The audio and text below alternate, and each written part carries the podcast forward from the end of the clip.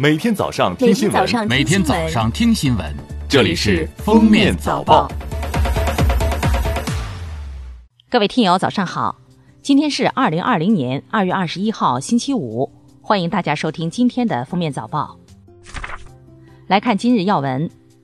二月二十号五时零七分，我国在西昌卫星发射中心用长征二号丁运载火箭，采取一箭四星方式。成功将新技术试验卫星 C 星、D 星、一星、F 星发射升空，卫星顺利进入预定轨道，任务获得圆满成功。二月二十号，封面新闻记者从工业和信息化部获悉，截至二月十九号，国内生产企业已累计向湖北运抵医用防护服一百五十一点二万件，医用隔离眼罩、医用隔离面罩五十五点七万件。二月二十号，国新办就阶段性减免企业社保费、医保费和缓缴住房公积金举行新闻发布会。医保局副局长陈金甫在会上表示，阶段性减征职工医疗保险费对职工医保来说是一个重要的考量，可从二月份开始减半征收职工医保单位缴费，最长不超过五个月。人力资源和社会保障部副部长尤军说。阶段性减免社保缴费是我们应对疫情这一突发事件采取的一项特殊措施，也是我国社会保障历史上的第一次。住建部副部长倪虹在发布会上表示，对一线医护人员、疫情防控人员因疫情需要被隔离或暂时受疫情影响的职工，在二零二零年六月三十日之前，住房公积金贷款不能正常还款的，不作为逾期处理。国家卫生健康委员会人事司副司长段勇在发布会上介绍，国家卫健委在人社部、财政部等相关部门大力支持下，出台了一系列待遇保障政策。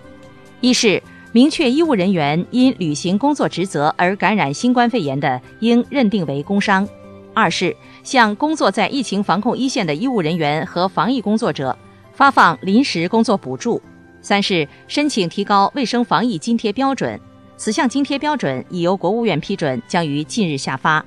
四是向承担疫情防控任务的医疗卫生机构核增绩效工资总额，允许医疗卫生机构向一线医务人员额外发放工作补助。下面是热点事件：湖北 A 级景区五年内对援鄂医护免票，活动对象为援鄂医疗队员，包括国家、军队及各省医疗队所有队员，以及湖北省所有医护人员。湖北省文化和旅游厅统一制作“灵秀湖北感恩卡”，在抗疫结束前发放到各医疗队。援鄂医疗队员凭卡可携带亲属一名，五年内不限次免门票游览省内 A 级旅游景区。自疫情结束后，景区恢复正常运营至二零二四年十二月三十一日。遵照最高人民法院下达的执行死刑命令。云南省昆明市中级人民法院二十日对罪犯孙小果执行死刑。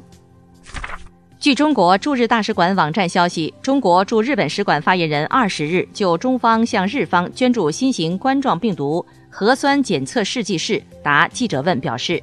近来日本国内新型冠状病毒肺炎疫情持续发展，中国对此高度关注，感同身受。得知日方新冠病毒核酸检测试剂不足后，中方立即向日方表达提供协助意愿，并采取行动。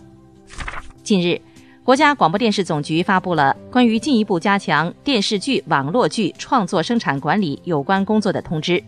通知要求，申报备案公示时承诺已基本完成剧本创作。电视剧和网剧坚决反对人为注水，提倡不超过四十集，鼓励三十集以内短剧创作。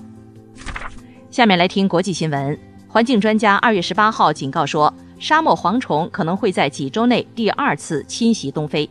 联合国警告说，如果蝗灾得不到控制，东非可能出现粮食危机。这是肯尼亚七十年来、索马里二十五年来最严重的蝗灾。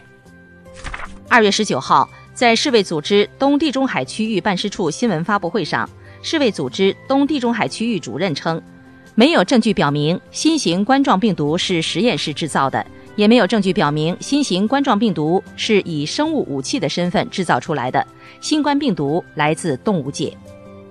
据 BBC 报道，英国哈里王子和梅根的发言人表示，两人将于三月三十一号正式退出王室公职。哈里和梅根将参加二月和三月在英国举行的六场活动，包括三月九号在威斯敏斯特教堂举行的英联邦日仪式。这可能是他们作为王室人员的最后一次官方露面。